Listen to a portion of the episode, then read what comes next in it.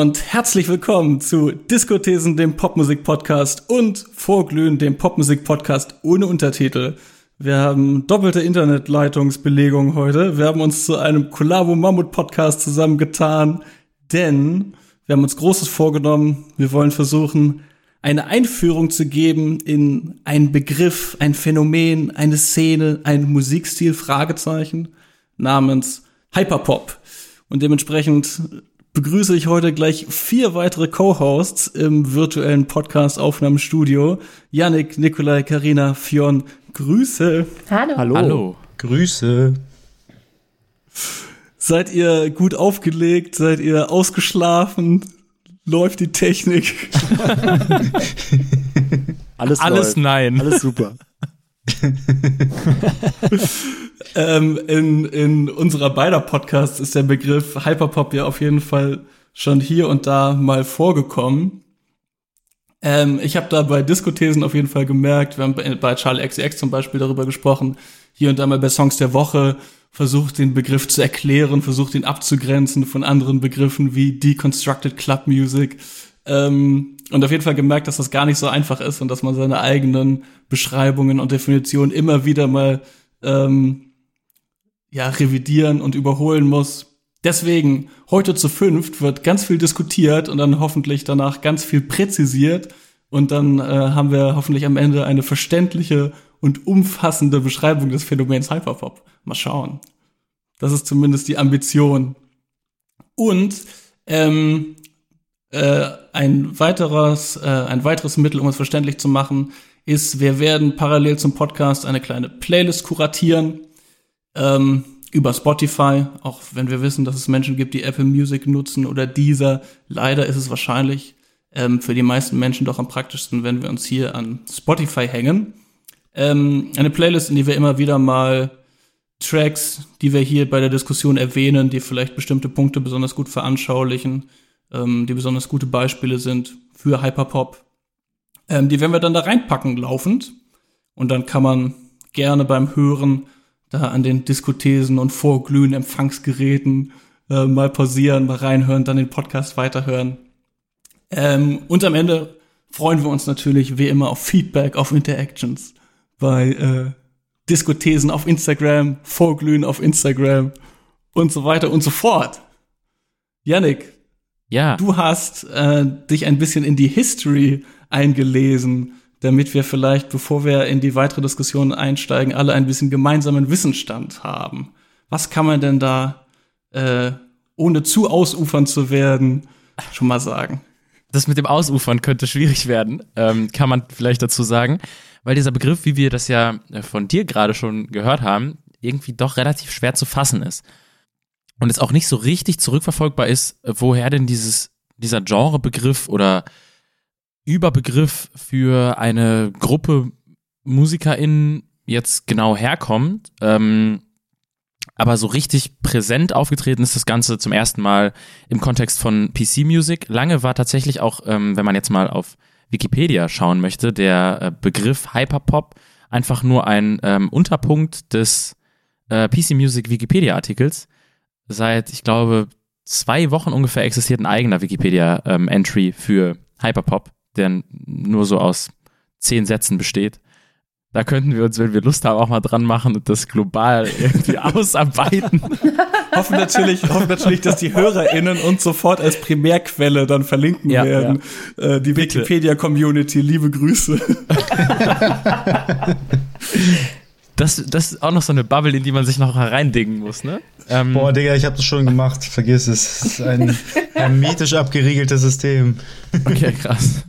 Auf jeden Fall ist dieses, dieser ganze Begriff so vor so sechs, sieben Jahren zum ersten Mal ähm, im PC-Music-Kontext größer aufgeploppt und wurde dann auch von, von Pitchfork zum Beispiel gecovert in einem relativ umfangreichen Essay, das äh, versucht, alles, was eben um A.G. Cook herum passiert, äh, der 2013 dieses Label gegründet hat, PC Music, äh, um so KünstlerInnen, die am Mainstream-Markt keinen Platz finden, irgendwie in so ein subversives Hyperpop-Gewand zu kleiden mit äh, als als Creative Director und Man erkennt das dann stilistisch daran, dass die Musik sehr, sehr glossy und glatt produziert ist und sich sehr bei so äh, EDM und Dance-Pop bedient. Das Ganze aber oft ad absurdum führt und äh, immer so einen ironischen Touch. Also die KünstlerInnen funktionieren alle so ein bisschen in ihrem Auftreten wie ein Meme von etwas Existierendem. Und dadurch stellt sich natürlich die Frage, was ist davon ernst gemeint? Ähm, gerade wenn man dann auch sieht, dass da Kinderlieder zum Beispiel auch veröffentlicht werden und ähm, sich ein A.G. Cook auf Max Martin als große Inspirationsquelle beruft, der ja jetzt nicht unbedingt dafür bekannt ist, alternative Musik zu machen. So hat das Ganze dann eben so einen memehaften Internetcharakter bekommen, der dann einen ersten interessanten Twist so richtig gekriegt hat, an dem Moment, an dem so alle anderen Internetmusikgenres meistens sterben, weil sie ihr Meme-Potenzial ausgeschöpft haben. Da kann man dann zum Beispiel so Vorgängergenres wie zum Beispiel irgendwie Witch House oder äh, Vaporwave in den Raum werfen, die dann kurz bevor das Ganze aufgekommen ist, schon mal der Schnelllebigkeit des Internets zum Opfer gefallen sind. Und ähm, Elementar ist da dann eine Künstlerin wie Sophie, die eben diese sehr glossy und ja, also diese glossy Musik nimmt und dem Ganzen so einen Twist gibt von dem britischen Entwurf von Deconstructed Club Music, sich zum Beispiel auf so Künstler wie Jam City beruft. Da wird dann eben dieses äh, Debütalbum Classical Curves häufig als Referenz rangezogen und äh, dadurch bekommt dann dieser dieser Bubblegum-Bass, wie die PC, wie PC Musics Musikstil oft beschrieben wird ähm, oder genannt wird als Genre-Einordnung, so einen sehr düsteren Twist. Und ähm, das Ganze mündet dann so 2016 in der Integration von Charlie XCX in diesen musikalischen Kosmos durch äh, eine Kollabo von Sophie und äh, Charlie XCX eben mit der Room Room EP, die äh, nach wie vor zu den elementaren Bestandteilen eigentlich beider Diskografie zählt. Kann, kann, man, kann man schon von einem Klassiker sprechen? Ja, ne? Ja, würden wir. Ein, ein moderner Klassiker aber. ja. Charlie XCX, äh, Charlie XCX hat kürzlich erst Room Room Merchandise zum ersten Mal auf den Markt gebracht und ich habe mir natürlich sofort, nee, gar nicht, Entschuldigung, liebe Grüße an meine Freundin Sophia, die mir sofort ein Vroom Vroom T-Shirt gekoppt und geschenkt hat. Haltet ihr es eigentlich für besser, das Vroom Vroom auszusprechen oder Room Room? Vroom Vroom, ja, das ist jetzt. du, könntest, du könntest ja auch beides machen. Du könntest ja Vroom Vroom machen. Ai. Vielleicht erwähnen wir an der Stelle, ähm, bevor du weitermachst, ähm, äh, äh erwähne ich schon mal, dass mir bei Witch House und Vaporwave auch das Genre Nightcore einfällt oder das Phänomen Nightcore sagen oh. vielleicht Wo hast du das denn her? Aus dem Hut gezaubert. Das kam aber jetzt unerwartet. Magisch. Es ist auf jeden Fall das erste Mal, dass wir versuchen, diesen Podcast aufzunehmen und dass mir ganz spontan das Phänomen Nightcore einfällt. Ähm, das habe ich tatsächlich irgendwann als Teenie auf YouTube entdeckt und das waren ähm, also ursprünglich tatsächlich, glaube ich, ein skandinavisches DJ-Duo, das so hieß und das Remixes von äh, Trance- und Eurodance-Songs gemacht hat. Also darüber kommt dann vielleicht auch so ein bisschen der Trance- und Eurodance-Einschlag in die PC-Music-Mucke äh, rein. AJ Cook verwendet ja auch gerne mal die Super Saw sehr ähm, präsent.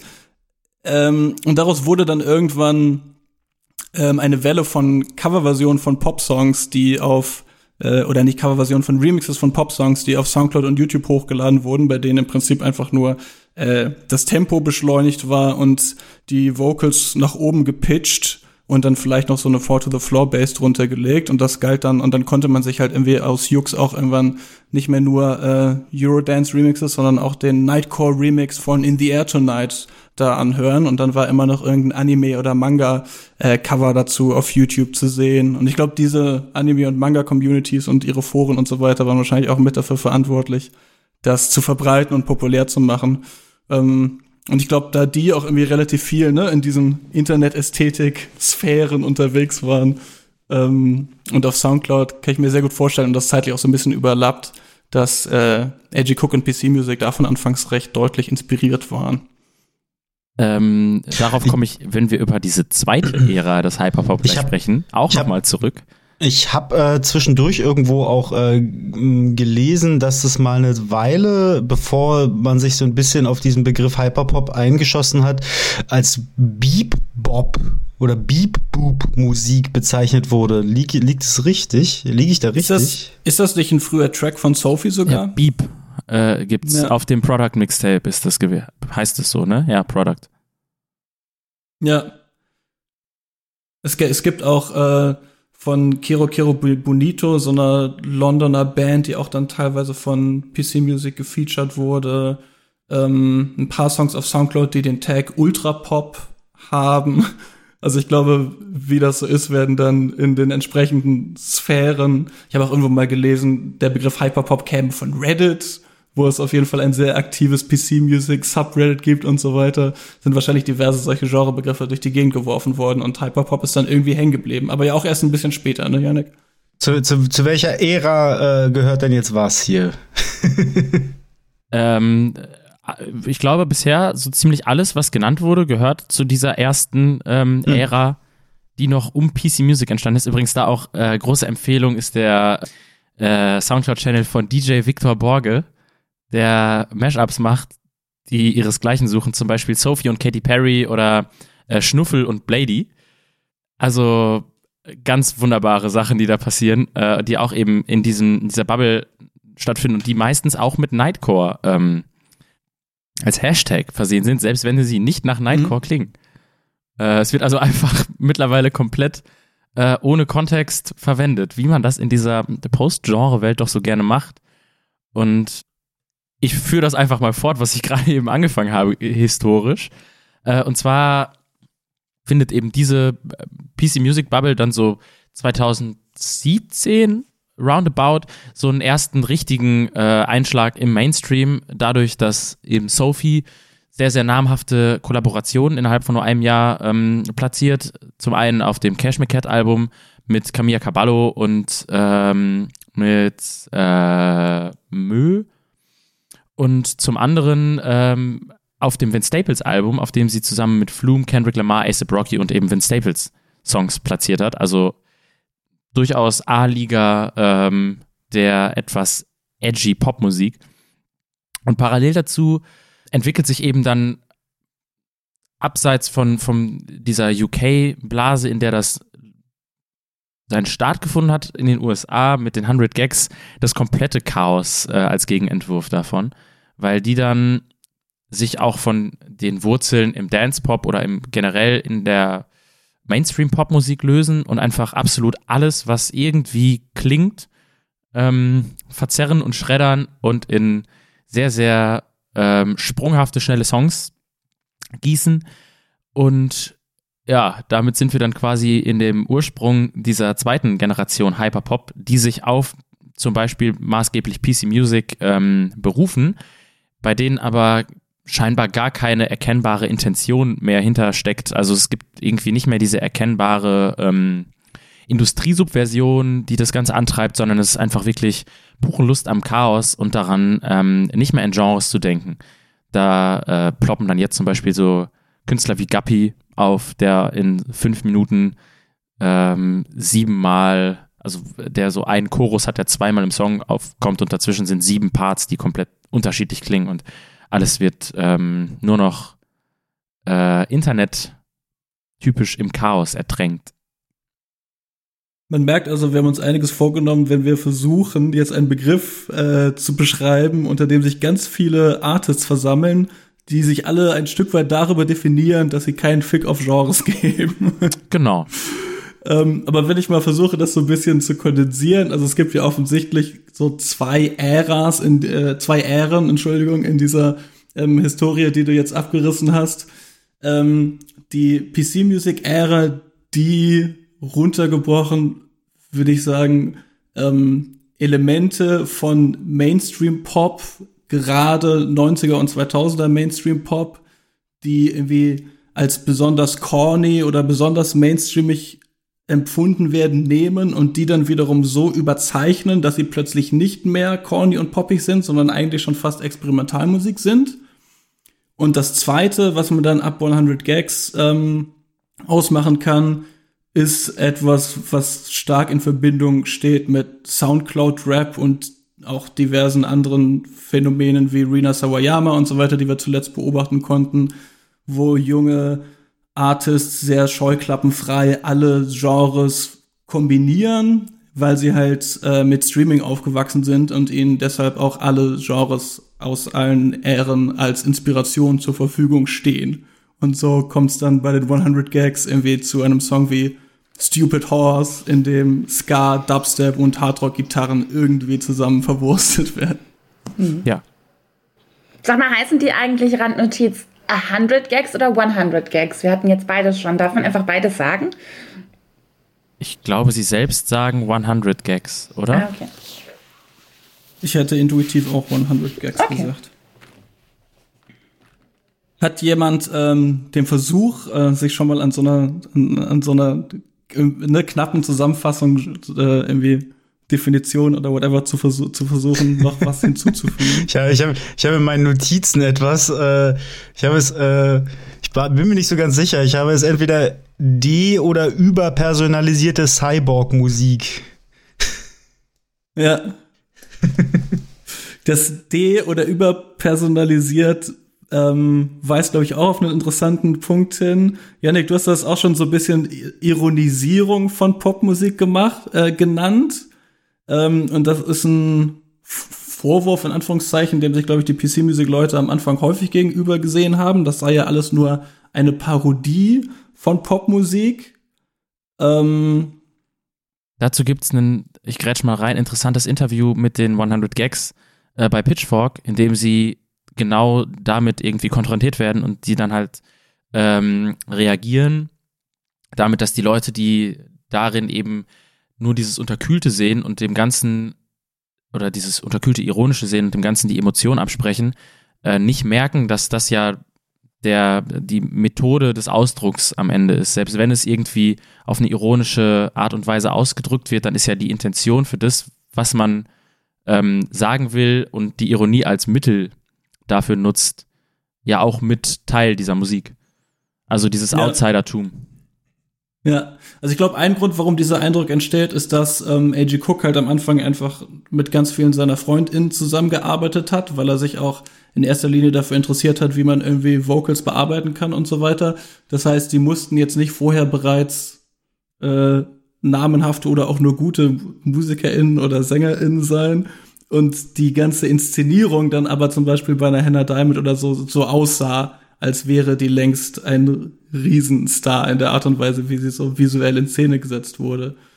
Und das andere ist, dass man denkt, ähm, weiß ich nicht, dann der Photoshop-Effekt auf den Hannah Diamond-Bildern oder eben auch der Autotune-Effekt auf der Stimme sei immer etwas Künstliches, etwas Verfremdendes ähm, anstatt das auch als legitimes künstlerisches Mittel quasi zu akzeptieren, das auch dazu dienen kann, so sich auszudrücken, genauso wie der Effekt auf der Gitarre oder was auch immer, ne? Und das finde ich wird gerade bei Hannah Diamond ist irgendwie für mich so das Paradebeispiel dafür. Ich finde auf Reflections von Hannah Diamond wird das sehr deutlich, weil das eigentlich ein Trennungsalbum ist und gerade in den Momenten, in denen ihre Stimme dann irgendwie so die krassesten äh, Autotune-Kapriolen schlägt, die Mucke so am emotionalsten ist eigentlich. Das hast du ja im Rap mit, mit Leuten wie Lil Uzi und Future, ja auch im Mainstream lange schon.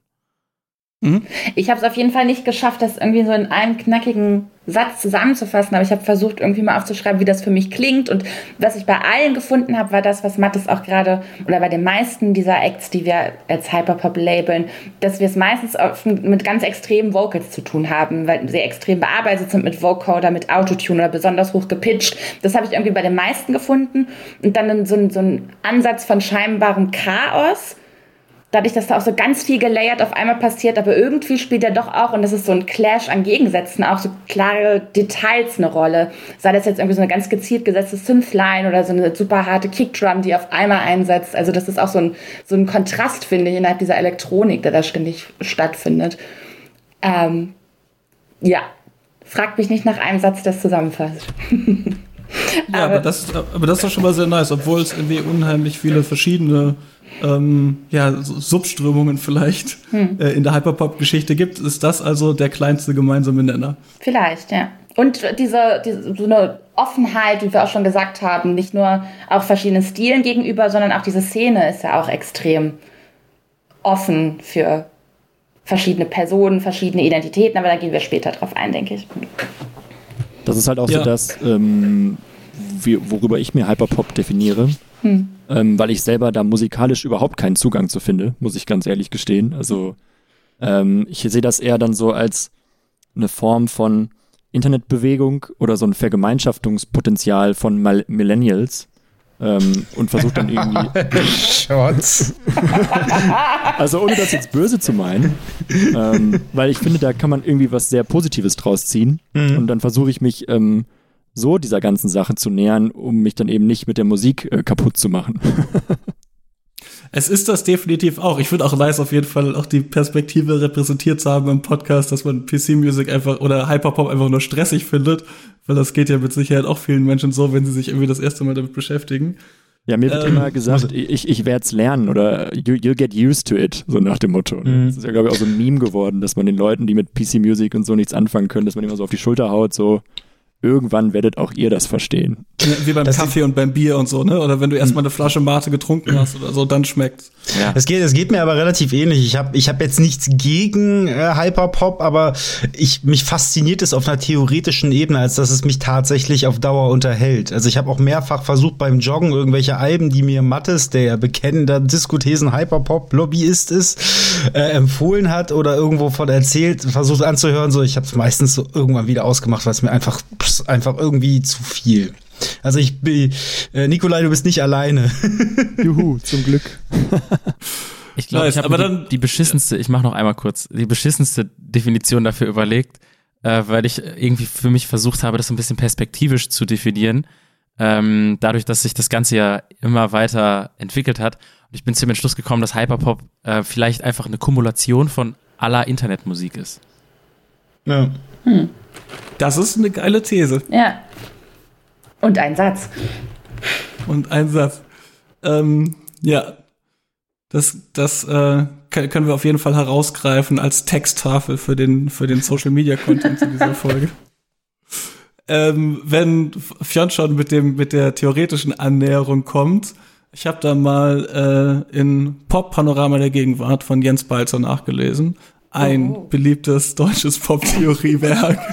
jetzt, wird, jetzt wird's corny wie der Müsli-Riegel. ähm, und da schreibt er auch über PC-Music und er beschreibt PC-Music da als akzelerationistisch.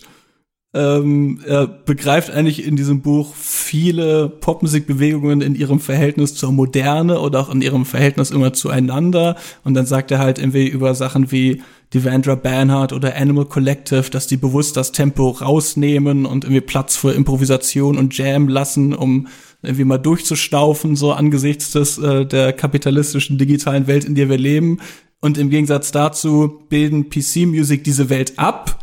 Aber das heißt nicht, dass sie dem gegenüber unkritisch sind, weil, ähm, und da äh, versteht er also, wie es Nicola und Fionn geht, die Musik so stressig ist, dass sie selbst uns Digital Natives und äh, Generation TikTok und was weiß ich beim Hören immer noch erschöpft und irgendwie stressig erscheint. Und dadurch drückt sie quasi aus, äh, wie, wie es uns in der digitalen Moderne geht oder im Hyperkapitalismus geht. Ja, ich finde das. Ich finde, oder, ähm, ja, sorry.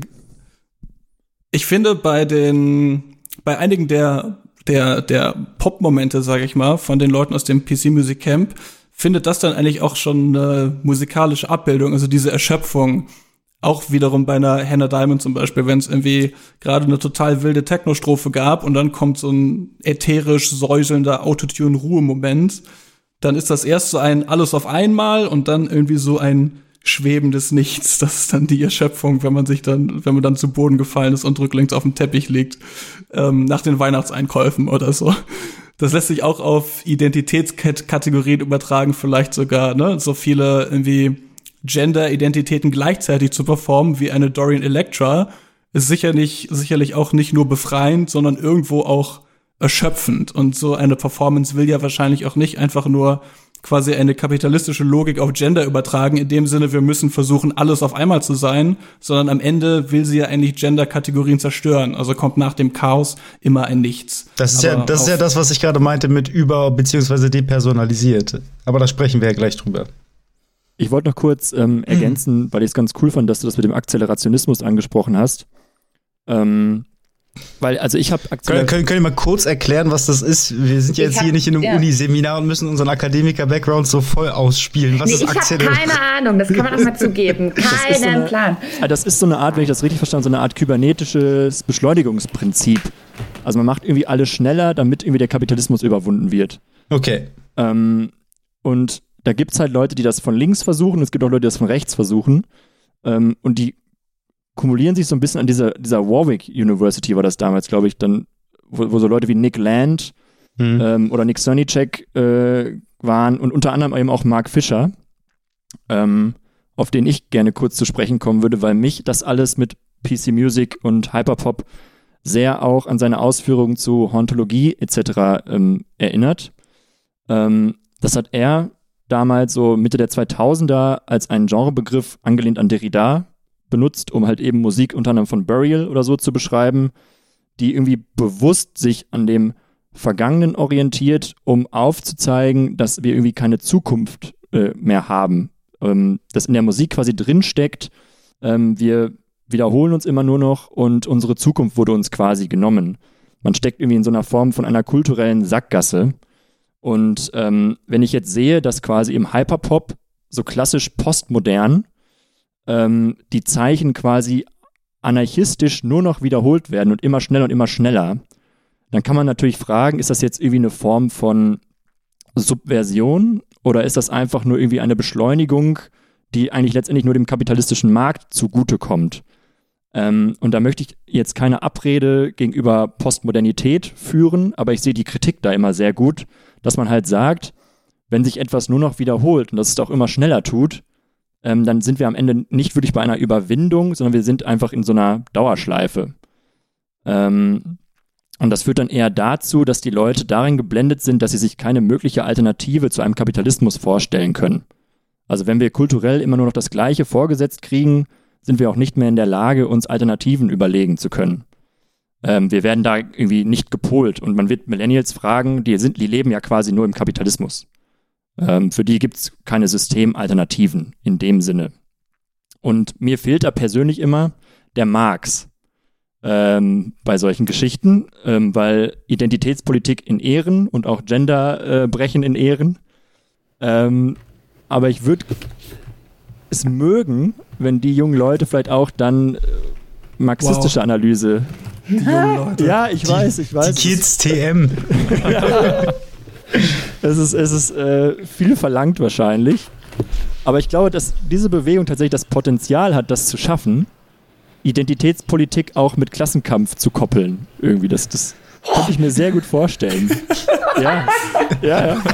Also, was, was man sagen kann, die, die ständige Wiederholung ist ja an sich der Loop oder so. Die ständige Wiederholung ist ja so, von daher vielleicht ein Grundprinzip der elektronischen Musik. Und dieses alles zitieren, ähm, die, ähm, das findet sich eben seit Soundcloud-Rap in vielen Bereichen der Popmusik wieder und dadurch, dass in, im Hyperpop, wie wir jetzt gesagt haben, das alles kumuliert, ähm, wird jetzt zumindest soundästhetisch so ein bisschen auch ausgedrückt, dass es sich irgendwie selbst zerstört oder dass quasi die Maschine so schnell läuft, dass sie dann durchbrennt, dadurch, dass dann Noise-Ästhetiken und Störgeräusche und so weiter reinkommen.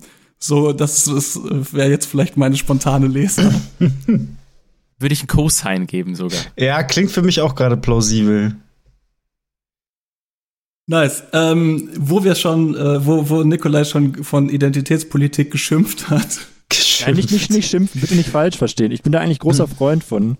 Hm. Ähm, sie darf nur nicht äh, so eine Art von Weaponization von Identitätspolitik werden, dass man die vorgibt, hm. aber eigentlich bleibt alles so, wie es wie es ist. Ja, das ist ja so ein bisschen die äh, Gefahr, die aktuell so besteht, wenn man sich so mit äh, dem schon genannten Reddit-Forum auseinandersetzt. Da gab es ja auch schon einen äh, Text darüber, dass ähm, Hyperpop jetzt final in den Mainstream eintritt und äh, eben dieser Safe Space für andere Geschlechtsidentitäten und dergleichen mehr äh, zu verloren gehen scheint. Und es gibt auch schon da so eine kleine Diskussion darüber, ob das denn jetzt die Menschen, äh, wenn jetzt so ein 100 Gags Video oder auch so eine Shy Girl da äh, ein größeres Publikum anziehen, ob das jetzt die Menschen für äh, andere Geschlechtsidentitäten äh, sensibilisiert oder eben halt einfach nur die äh, hegemonialen Rollenbilder, die es im Pop und Pop und generell in der Gesellschaft gibt, einfach nur wieder reproduzieren und dann da eben auch an ihre Grenzen stößen und das dann halt entsprechend übertragen wird oder eben nicht. Könnt ihr mir folgen, Leute? Ja, ja klar. Ja. Also da ja. glaube ich, dass das aber hm. nicht, also da allein dadurch schon nicht passiert, dass äh, selbst wenn irgendwie die Verwertungsmechanismen von Major-Labels hm. da jetzt reingehen und das Ganze äh, adaptieren, dass ja in dem, also in dem, in dem Internet ähm, immer noch, immer noch äh, genug Rückzugsmöglichkeiten hm. für die Leute sind, die sie da brauchen. Ähm, vorausgesetzt, es wird nur diese hm. Ästhetik adaptiert.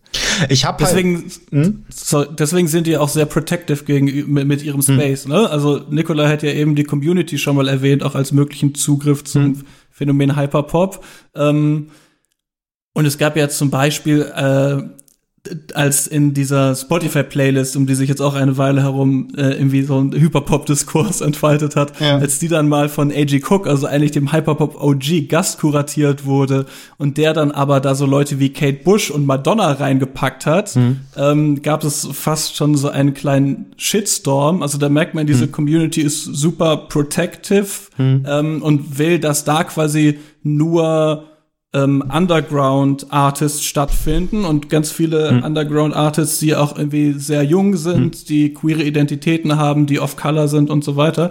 Ähm, und das hat dann natürlich ähm, zwei, also zwei Ziele sogar. Zum einen ähm, supportet man dann irgendwie diese Artists, die, also es ist, glaube ich, ungewöhnlich, wie viele ungesignte Artists in dieser ja offiziell Spotify kuratierten Playlists stattfinden.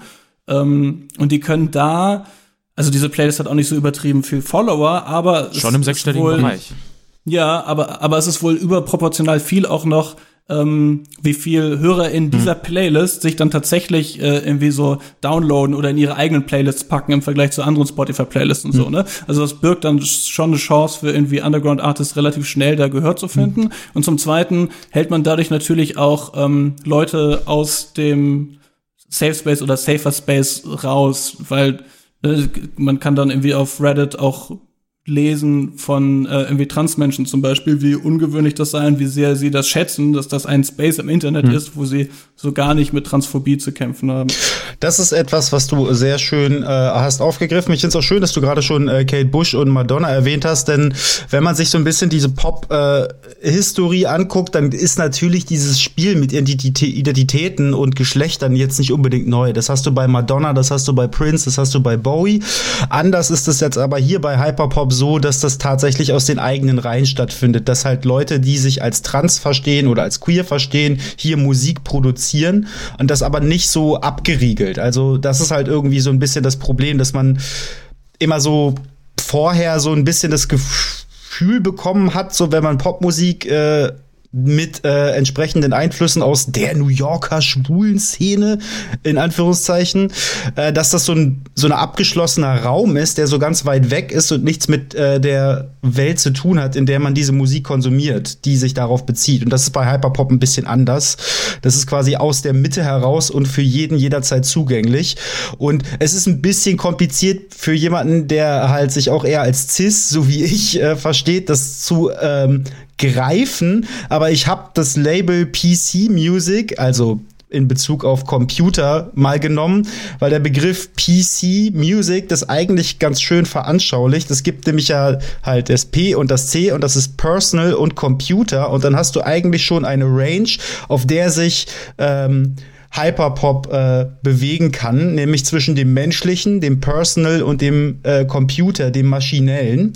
Und so hast du eine Auftritts, Inszenierungsrange, wo du dich dann verorten kannst. Und das kannst du natürlich auch auf äh, Geschlechterbilder und Geschlechterrollen übertragen. Kapiert ihr, was ich meine?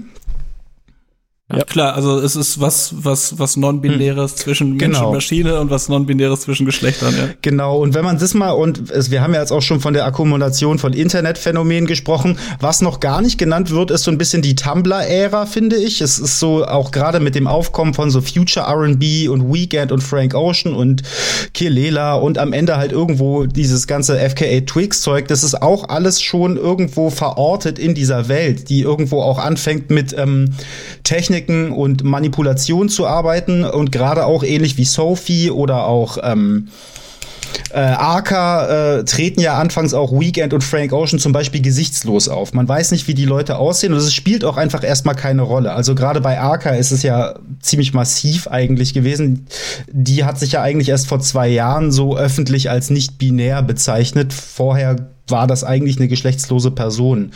Und so ähnlich läuft das halt eben auch auf einer musikalischen Ebene ab, dass es halt, in, also in der Rezeption nicht geschlechtlich konnotiert ist. Also wenn du jetzt zum Beispiel Rock, Hip-Hop oder Punk nimmst, dann hast du eigentlich immer den Macker als zentrale identitätsstiftende Position. So, also beim Hip-Hop ist ja ganz extrem. Da ist ja you know?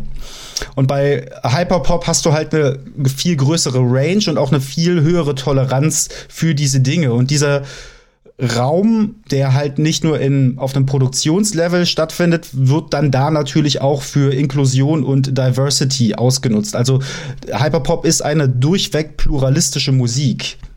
Das spielt sich so gegenseitig die Bälle zu, weil natürlich dann so ähm, äh, äh, Laura Less von 100 Gags halt sagt, dass so äh, die, die Möglichkeit der hochgepitchten Vocals ihr halt irgendwie die Möglichkeit gab, sich in ihrer Geschlechtsidentität irgendwie zu finden oder sie ihr dabei geholfen hat.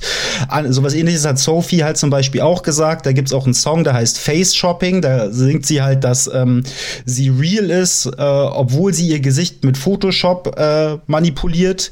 Also dieses ganze Auftreten im Internet und in der Realität verschwimmt halt auch so ein bisschen. Das ist so im Großen und Ganzen also auf die Spitze getrieben hat's eigentlich Shy Girl gerade, indem sie eine EP gemacht hat, wo sie gleich vier alter Egos mit vier digitalen Avataren präsentiert hat. Ähm, das ist dann eine Ein-Mensch-Gruppe, die völlig unterschiedliche Aufgaben haben. Und das ist im Prinzip so das, was Hyperpop eigentlich ausmacht, auf seiner identitären, ähm, in seinem identitären Auftreten. Es reicht halt von sehr starken Überzeichnungen von weiblicher beziehungsweise männlicher klassischer Rollenbildung bis hin zu halt zu völlig äh, surrealistischen Darstellungen, was dann eben auch wiederum so eine so einen witzigen ironischen Touch oft hat, man sollte das hier aber tatsächlich, was wir auch schon gesagt haben, nicht mit einer Albernheit verwechseln, weil es eben nur eine Kommunikationsweise ist und man es in gewisser Weise auch so ein bisschen als Verhöhnung dessen lesen kann, was äh, die generische Popmusik in den letzten 40 Jahren hervorgebracht hat, nämlich offensichtlich nur die extrem feminine Popsängerin und den hypermaskulinen Gitarristen. Und um jetzt den Bogen zu Carina zu schlagen, ich habe meinen Monolog hier gleich geändert, ähm, kann man sich dem Ganzen auch äh, anders nä nähern, nämlich ähm, mit äh, dem sogenannten Glitch-Feminismus, ähm, der von einer New Yorker Autorin namens äh, Legacy Russell geprägt wurde und äh, Glitch bezeichnet im Grunde genommen hier ein äh, eine vermeintliche Andersartigkeit oder Abweichung der Norm beziehungsweise deren Vorstellung von Normen als Ausgangspunkt für eine Gegenbewegung. Das ist halt im Feminismus ganz klar irgendwo etwas nicht äh, hegemonial männlich konnotiertes, aber der Glitch-Begriff kann natürlich auch auf Hyperpop übertragen werden. Hm. Hey, kommen wir damit gleich zum nächsten Monolog. ja, klar. Das Let's war go. so schön rübergespielt. Danke, Fionn. Ähm, also Fionn hat das ja schon sehr, sehr gut analysiert. Ich glaube, wenn wir Glitch so verstehen, dass da eine Form der Erschaffung von Spaces stattfindet, in denen verschiedene Identitäten ihren Ausdruck finden. Dann ich hatte, eben auch warte, ich hatte, ich hatte, ich hatte einen, Hast du noch einen besseren Satz? Kannst du mich ich, jetzt kontern? Nee, ich hatte den Glitch, nee, ich hatte im Glitch noch ähm, als Akt der, Akt der Verweigerung. Auch gut, habe ich auch gelesen, habe ich aus Kürzungsgründen rausgestrichen. Toll. Ähm, ja, ich finde, es ist aber, denke ich, sehr, sehr spannend auch zu schauen, wie, wie dieser Ausdruck und diese Erschaffung von Spaces auch eine visuelle Übersetzung findet. Und klar haben wir dann Range, aber wie Fionn gerade schon angedeutet hat, mit Glitch Feminism habe ich da gerade bei weiblichen Künstlern wiederkehrende Motive in den Visuals gefunden, in den Farben, aber gerade auch in der Art, wie Weiblichkeit und weibliche Körper inszeniert werden und meine da eben genau diesen Glitch Feminism entdeckt zu haben. Ich habe mir da so zwei Beispiele mal rausgesucht, die jetzt relativ prominent sind. Zum einen haben wir ja schon sehr oft Hannah Diamond in dieser Folge jetzt erwähnt. Was macht Hannah Diamond visuell? Die hat letztes Jahr auch schon erwähnt, ihr Debütalbum Reflections rausgebracht. Darauf sitzt sie, um das mal so ein bisschen zu beschreiben, auf einem, in einem ganz retro-futuristischen Look, ganz in weiß gekleidet, auf einem Kitsch-Halbmond. Die dazugehörigen Pressefotos sind so sehr geprägt von Farbkombis aus weiß, knallpink, lila, immer mit so Glanz und Schimmer überzogen. Also alles sehr so, ich möchte sagen, stereotypische weiblich konnotierte äh, Farben oder als unschuldig wahrgenommene Farben und dann immer mit diesem Glow-Effekt. Und obendrauf äh, begleitet sie das Ganze immer mit Visuals, die bis in die Unendlichkeit gefotoshoppt sind. In den meisten Fällen ähm, postet sie da vor Spiegeln, also das Motiv Reflection mit Make-up-Kits in der Hand, wie sie sich schminkt. Sie sieht die meiste Zeit über tatsächlich aus wie so ein geschminktes Silikon im Autoscooter, muss ich sagen, wenn ich es ganz platt ausdrücken will. Also es ist heavy und damit kreiert sie nicht nur so eine flawless Persona, sondern für mich auch performt sie damit so eine Hyperfemininität, also das, was gemeinhin sozial und kulturell konstruiert als weiblich gilt. Das wird hier total überspitzt in der Ikonografie. Man kann sich da mal auch ihr Video ansehen zu High.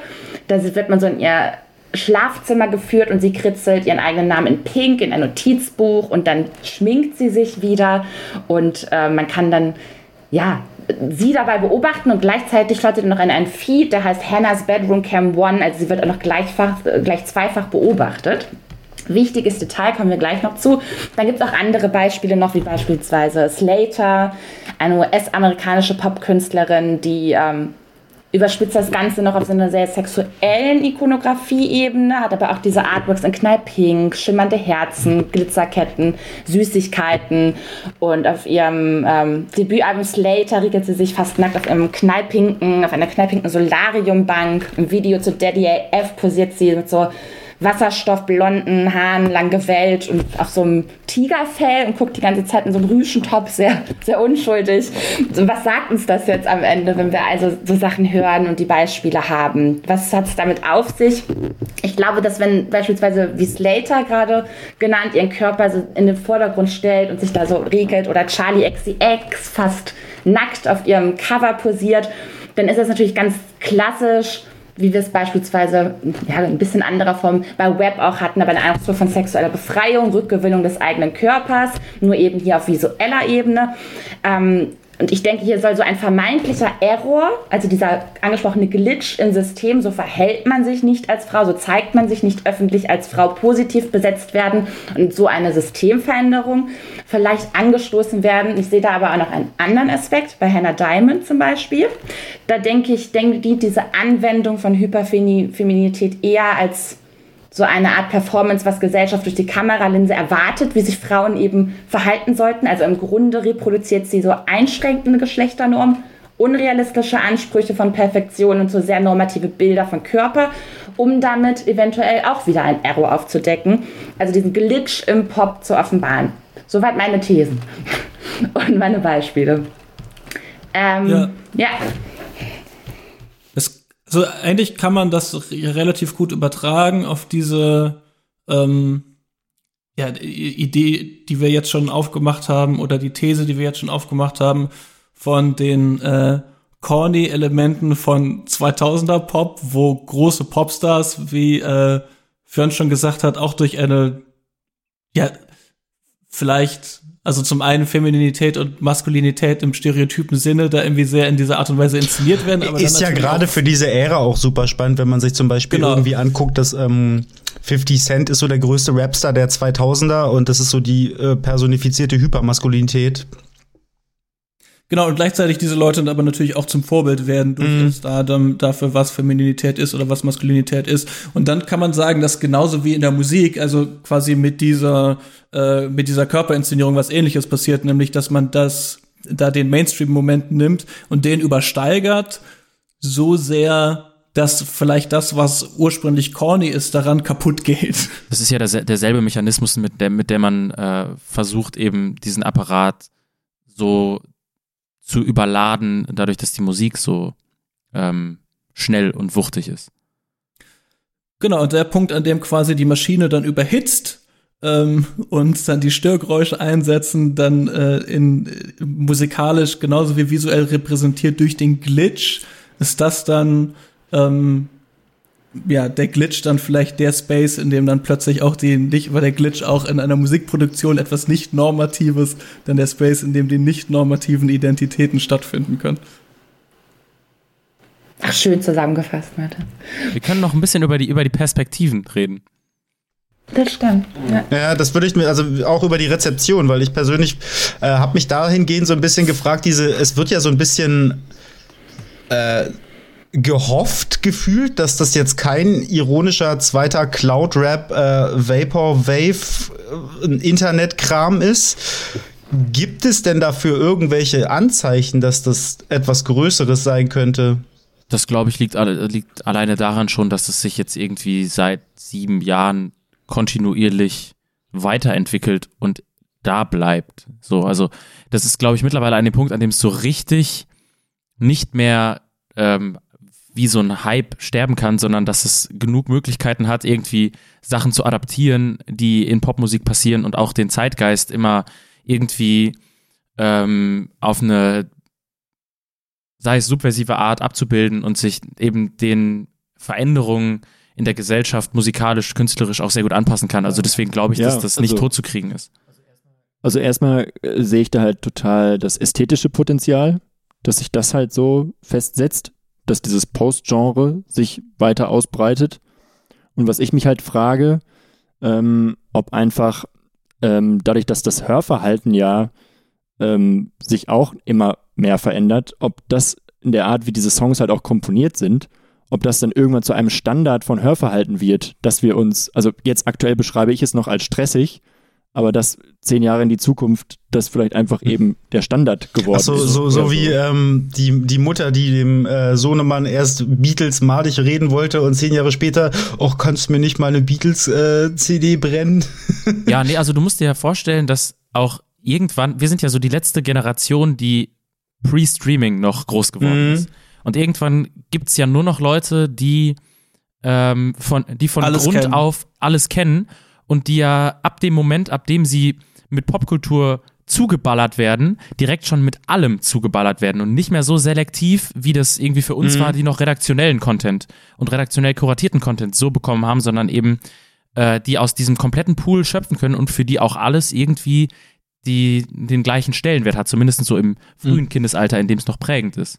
Und wenn du diesen Ansatz auch dann hast ins ähm, Musik machen, dann wird das natürlich total natürlich. Mhm. Also wenn du anguckst, sind super viele Hyperpop-KünstlerInnen, die 14, 15, 16 sind, die sind ähm, quasi als Kinder schon mit Streaming in Verbindung gekommen und die adaptieren natürlich viel, viel natürlicher ähm, so Post-Genre, weil da Rock und Hip-Hop gar nicht getrennt voneinander, ähm, also die sind ganz anders sozialisiert, solche mhm. Leute. So. Und deswegen ähm, wird dieser Ansatz von dem, was jetzt im Moment vielleicht in Hyperpop stattfindet, ähm, hat es auf jeden Fall die Perspektive, die neue Mainstream-Musik zu werden, wenn irgendwann alle morbide gesagt tot sind, die es nicht anders kennen. Da, das ist so, das ja. ist so ein bisschen meine Frage, weil ich halt äh, im Moment noch das Gefühl habe, es ist wahnsinnig sperrig. Also es ist sehr unzugänglich und was äh, Nikola ja sagt, es ist stressig. Ich sehe das Mainstream-Potenzial da bisher nur in so einem Akademikerkreis. Also das, was früher die Specs-Leser gewesen wären. Aber hör dir doch mal ein Gleif an. Das ist super poppig. Ähm, aber es hat trotzdem irgendwie eine Daseinsberechtigung in der Hyperpop-Bubble und erfüllt auch irgendwie die Soundkriterien von dem, was wir dafür charakterisieren. Aber es sind Songs dabei, so dieser Ice Course, das Open, der Opener von der aktuellen EP, der könnte so im Radio laufen, der wird nicht stören. Also gut, vielleicht nicht bei Enjoy oder so, aber bei Cosmo oder im Nachtprogramm von 1 Live. Keine Ahnung. Ja, mhm. ich sehe das ähnlich. Also es gibt natürlich diese extrem herausfordernden Beispiele wie 100 Gags, nur mal, dass das irgendwo gewissermaßen auch sind. Aber sie hört jetzt zum Beispiel auch, ich meine, Caroline Podacek findet auch in dieser Hyperpop-Playlist statt. Rina Savayama, denn das sind ja im Endeffekt so 1A Pop-Songs. Rina Savayama sogar wirklich auch Radiopotenzial. Also da, da ist das ja wieder so offen, was da alles irgendwie als Hyperpop gilt. Das ist so viele, also kann man glaube ich so per se gar nicht sagen. Das ist jetzt alles Indeed so, so überfordernd, überlastend und nicht Mainstream und radiotauglich ist. Das stelle ich auch Aber ist der, was ich jo, du. nee, sorry. du, ich, ich quatsche ähm, die ganze Zeit. was, ist mich, was ich mir noch überlegt habe, ähm, um jetzt vielleicht noch so eine dystopische äh, Note mit reinzubringen, dadurch, dass das ja alles so abgehackt schnell hintereinander passiert, hat das ja irgendwie so eine gewisse Form von maschineller Algorithmit Algorithmizität, oh Gott, von einem Algorithmus, so. Ähm, und könnte das dann theoretisch einfach auch eine Blaupause sein, dass man den Menschen irgendwann komplett rausnimmt und man kreiert Songs, die halt eben so mit Genres durchgewurbelt werden, einfach maschinell und irgendwann ist der Mensch gar nicht mehr da. Ja, das kann passieren. Ich glaube auch da, also es wird früher oder später Künstler geben, die diese Perspektive, KünstlerInnen geben, die diese Perspektive nutzen werden. Gibt es wahrscheinlich schon. Wobei ja, da auch in diesem, in ja diesem Pitch Holly Herndon ja. oder so. Ja. ja. wobei in diesem Pitch, ich glaube, das war auch der Pitchfork-Podcast, wurde auch gesagt, dass die jetzige momentane Szene das, die Idee ablehnt, weil Algorithmen für sie von so einer sehr weißen, cis-männlichen Gesellschaft kreiert ja. sind und sie damit ja, nicht irgendwie ihre, so, ne, deswegen. Mhm. Ähm, das ist das grundsätzliche Problem mit jeder äh, irgendwie so Fantasie von künstlicher Intelligenz, dass wenn du die trainierst mit dem jetzigen Wissensstand und dann zu der sagst so, yo, hier äh, Daten aus den letzten 50 Jahren, wer kriegt einen Kredit und wer nicht, dass die dann sehr stark von rassistischen und sexistischen Entscheidungen geprägt sind. Ne? Und genauso ist das natürlich mit dem Algorithmus auch. Also dann bleibt man halt irgendwie an dem Punkt stehen, ist so ein bisschen die Frage, was ich mich, äh, und da blutet natürlich mein Herz, aber wir hatten die Diskussion schon auf Twitter, weil es ja auch immer gesagt wird, äh, tatsächlich aktuell jemand wieder gesagt hat, dass Rap äh, der neue Punk sei. Und äh, dann da eine Diskussion zustande kam, dass äh, Rap eben schon sehr, oder Hip-Hop auch generell, sehr im Mainstream so angekommen ist, dass es überhaupt keine Subversion mehr zulassen kann, könnte Hyperpop tatsächlich diese, diesen Stellenwert, den Hip-Hop im Mainstream gerade hat, denn einnehmen und diese Subversion Version wieder herbeiführen? Das habe ich mich so ein bisschen gefragt. Auch als vielleicht Dystopie, vielleicht auch Utopie, je nachdem, von auf welcher Seite ihr steht. Also einer, die Perspektive einer radikalen Gegenkultur? Ja. Dafür funktioniert es zu sehr nach den Verwertungslogiken des Kapitalismus. Ähm, da würde ich stark widersprechen. Also mh, Subversion schön und gut, aber das ist ja auch so ein bisschen, dass man versucht, das bestehende System irgendwie so ein bisschen bewusst hm. zu stürzen. Und das sehe ich dann nicht. Also vielleicht machen sie es unintentional, einfach in der Art, wie sie sind. Ähm, wir haben ja gerade schon über die pluralistische, äh, über den pluralistischen Ansatz gesprochen. Also wie gesagt, auf identitätspolitischer Seite würde ich das total unterschreiben, dass halt ähm, versucht wird, es offener zu machen für queere Personen. Ja. Ist halt dann die Frage, ob dann eben das verloren geht, wenn man in den Mainstream gehen möchte. Da könnte man natürlich direkt auch wieder fragen, ist diese Negation von Gender etc. mit Butler gesprochen, überhaupt in einem kapitalistischen Mainstream möglich? Kann das funktionieren? Und ähm, da, das ist ja das, was ich vorhin versucht habe zu erklären. Ähm, da sehe ich halt das Potenzial, dass man da den Bogen schlagen kann hin zu einem Kapitalist, äh, kapitalismuskritischen, marxistischen Ansatz. Aber da, da träume ich vielleicht mal. Kapitalistisch-marxistischer Pop. Ja. Also alleine dadurch, dass ja diese Bubble mittlerweile ähm, oder diese Bubbles, die darin stattfinden, so dermaßen an Spotify gekoppelt sind, ähm, macht es ja schon schwer, dem Ganzen einen gegenkulturellen Wert beizumessen. Also ja, dadurch, dass ja am Ende Spotify-Redakteure da sitzen und selbst wenn es irgendwie zig äh, unsigned ähm, Artists mit einem wahnsinnig krassen Spektrum an ähm, Gender-Identitäten in dieser Playlist stattfinden, sitzen am Ende immer noch Spotify-Editors vor einem Rechner und wählen aus, wer jetzt da reinkommt und wer nicht. Und das findet immer noch irgendwo ein Gatekeeper-Mechanismus statt. Mhm. Ähm, von, gesteuert von eben einer Firma. So.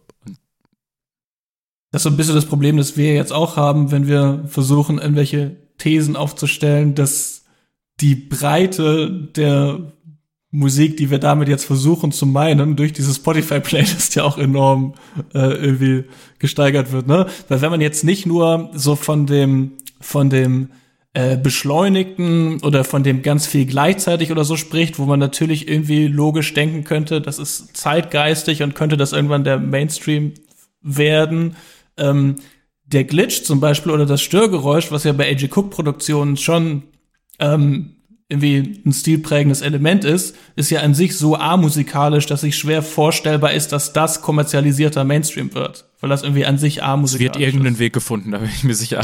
Ja, und zwar ganz klar TikTok.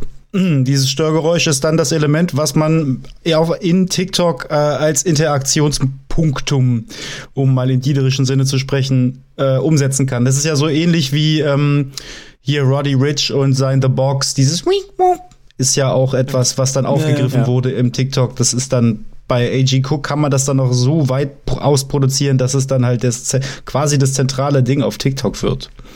Also ich glaube schon, dass das ja. Crossover-Potenzial, um mal im äh, Nailschen Sinne zu sprechen, vorhanden ist, in den Mainstream zu breaken.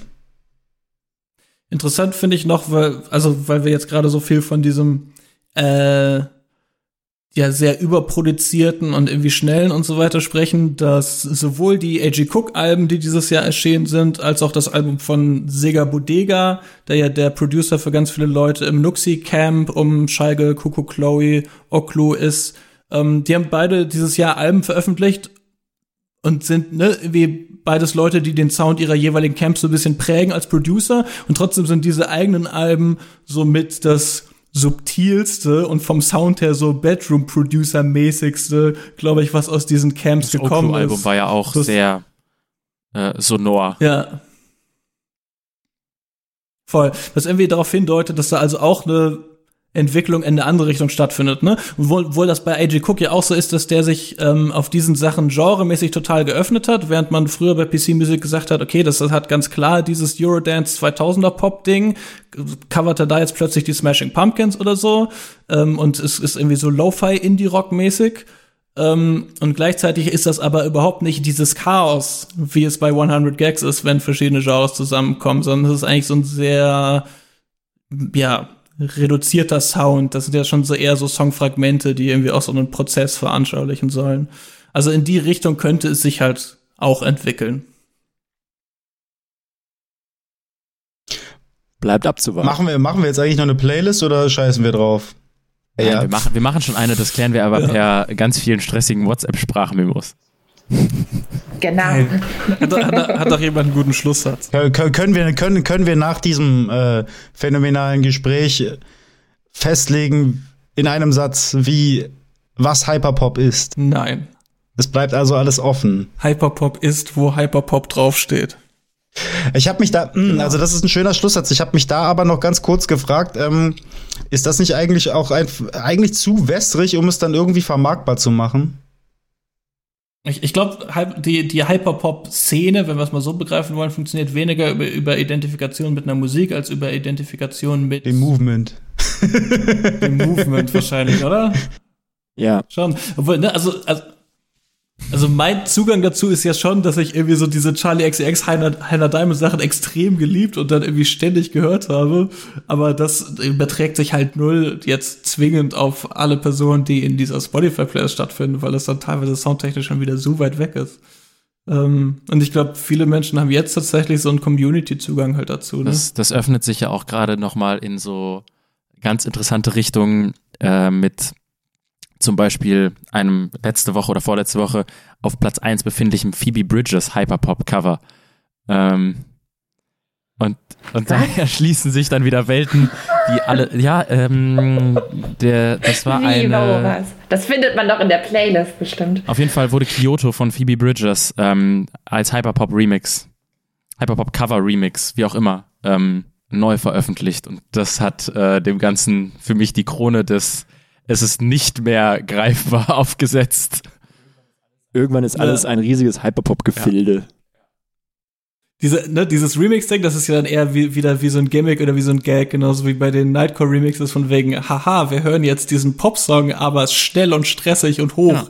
So, und mit Autotune, ne? Und es gibt also quasi wirklich unter diesem Label das komplette Spektrum von diesen Sachen, wo man vielleicht mit Fug und Recht sagen kann, yo, das klingt irgendwie nach Ironie oder nach Parodie oder das ist nicht viel mehr als irgendwie so ein Gimmick und so ein bisschen äh, Vaporwave-Ästhetik mit ganz viel Blau und Pink und Silber.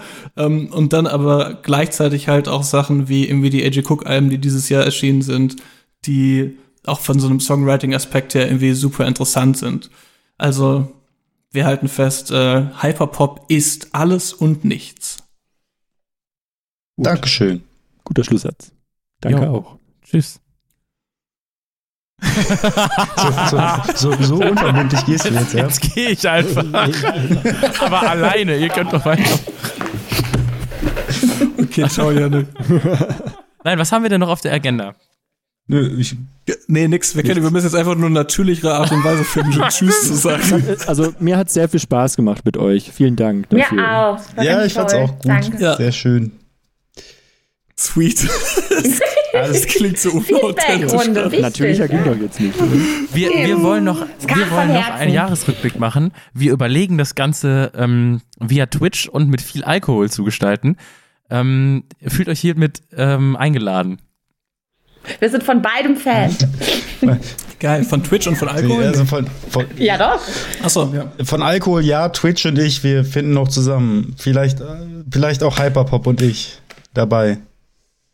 Geil, Leute, abonniert alle Socials von Vorglühen und von Diskothesen. Folgt Yannick, Nikolai, Fjörn, Karina und mir auf Twitter, Instagram und Tinder, aber nicht auf der Straße und äh, sendet uns euer das Feedback. Das ist ein Frank Elster-Typen-Witz, aber Schreibt uns Briefe. Fand ich gut. Schreibt uns Briefe mit Frank Elster-Witzen. Schöne Grüße auch. Schreibt uns Briefe bitte mit der Schreibmaschine und mit äh, ein bisschen Parfum auf dem Papier. Und, und wir hören uns alle bald wieder. Hoffe, es geht euch gut da draußen. Ihr lieben VorglüherInnen und Diskutiere werdet gesund oder bleibt gesund, macht keinen Quatsch und hört ganz viel tolle Musik. Tschüss. Tschüss. Ich kann nicht anders abmoderieren, glaube ich, als in diesem Frank Elsner Way.